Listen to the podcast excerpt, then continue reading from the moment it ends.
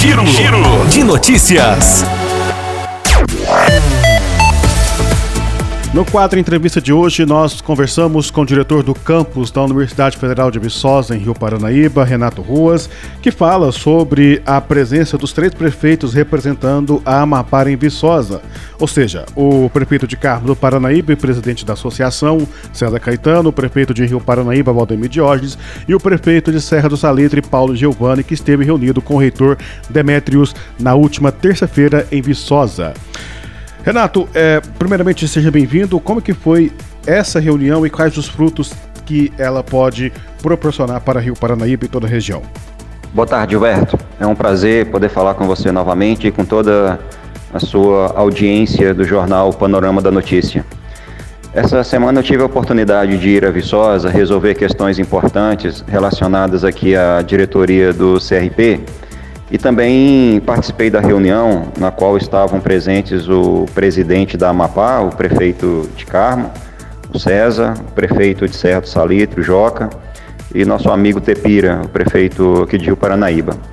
Na oportunidade, o presidente da Amapá, falando em nome dos demais, consultou o reitor, né, o professor Demétrio, sobre as possibilidades de criação de novos cursos no CRP e também sobre a existência de outros projetos que são desenvolvidos lá em Viçosa, junto com a sociedade, que eventualmente poderiam ser implantados no, no Alto Paranaíba, né, em parceria com, com, com o FV e com o CRP.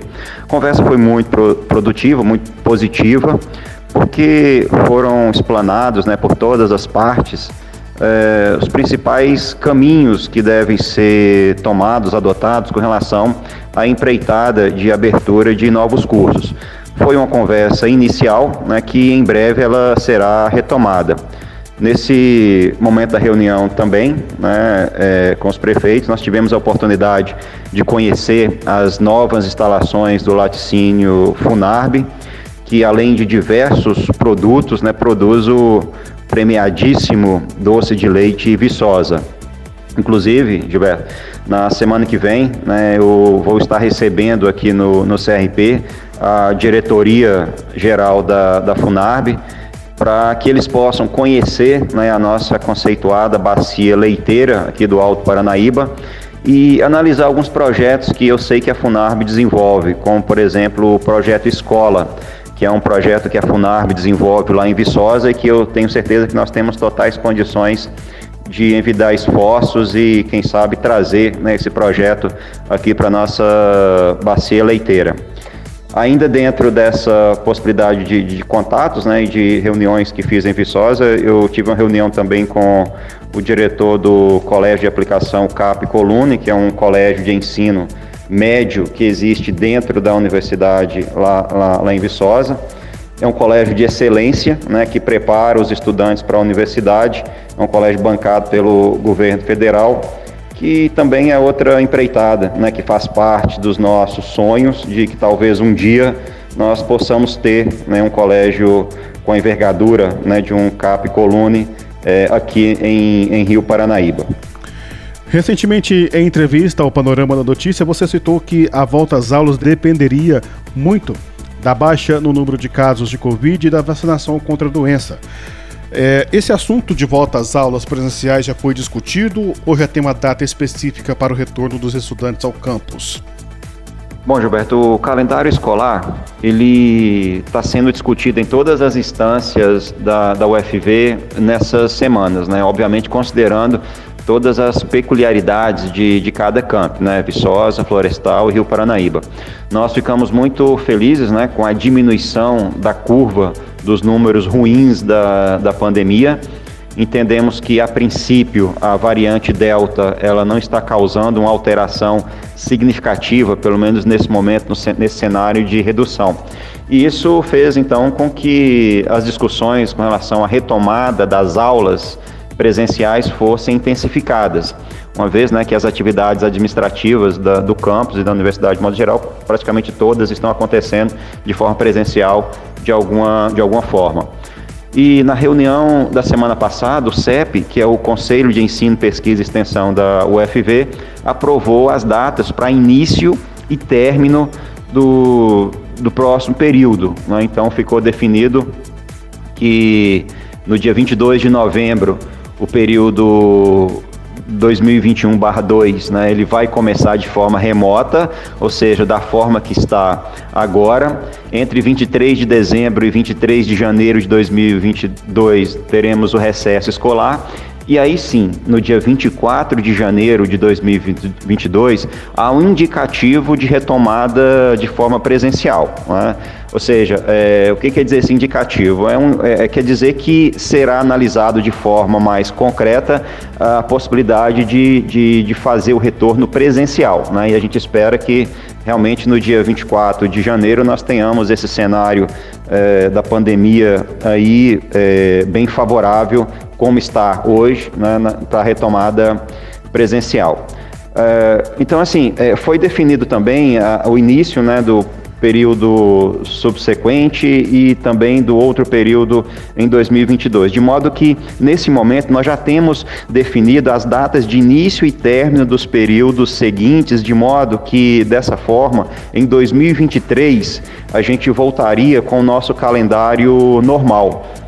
Isso foi muito bom, um, um, eu considero que foi muito boa a decisão do CEP dessa forma que nós utilizaríamos o ano de 2022 para regularizar o, o calendário. Né? Então, nesse momento, né, a Pró-Reitoria de Ensino agora está fazendo um trabalho muito intenso para organizar cada período letivo, né, com a definição de datas, como por exemplo, data de matrículas, data de lançamento de notas, ou seja, toda a definição de logística que existe em cada um desses períodos para compor um período normal. Então, assim, o que nós temos agora é, são as datas de início e término, né, o que vai acontecer dentro de cada um desses períodos. A Pró-Reitoria de Ensino está trabalhando ativamente com várias discussões com todos os setores para poder então é, socializar isso em breve para a sociedade. Né? Isso também será levado para apreciação do CEP, porque todas as decisões são tomadas é, no CEP. Então, assim, eu queria dizer que ainda tem várias informações que ainda estão sendo construídas e que serão socializadas para toda a sociedade, nossa comunidade acadêmica, a sociedade de forma geral.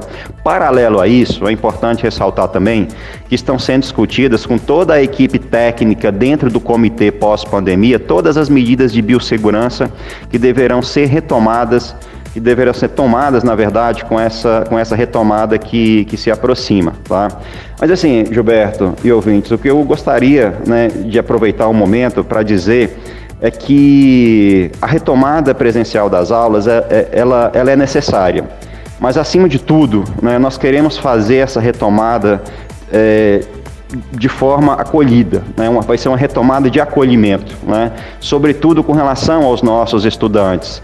É claro que tem, nós não vamos conseguir né, agradar a, a, todos, mas a gente está fazendo, a universidade está trabalhando de forma responsável, transparente, para que essa retomada seja feita de forma segura e, acima de tudo, né, uma retomada fraterna e, e, de forma acolhida, né, que o estudante, todos os servidores se sintam acolhidos. Ainda hoje, na reunião do Conselho Universitário, uma colega nossa né, colocou é, essa questão e o conselho entendeu que é, esse é o espírito que a universidade deve praticar, fazer uma retomada, obviamente, de forma segura, é, com, com conversa e que todos né, se sintam acolhidos e que também, obviamente, cada um né, assuma a sua responsabilidade dentro desse cenário e que possa ser uma retomada de forma é, fraterna né, e, e feita de forma segura em todas as instâncias.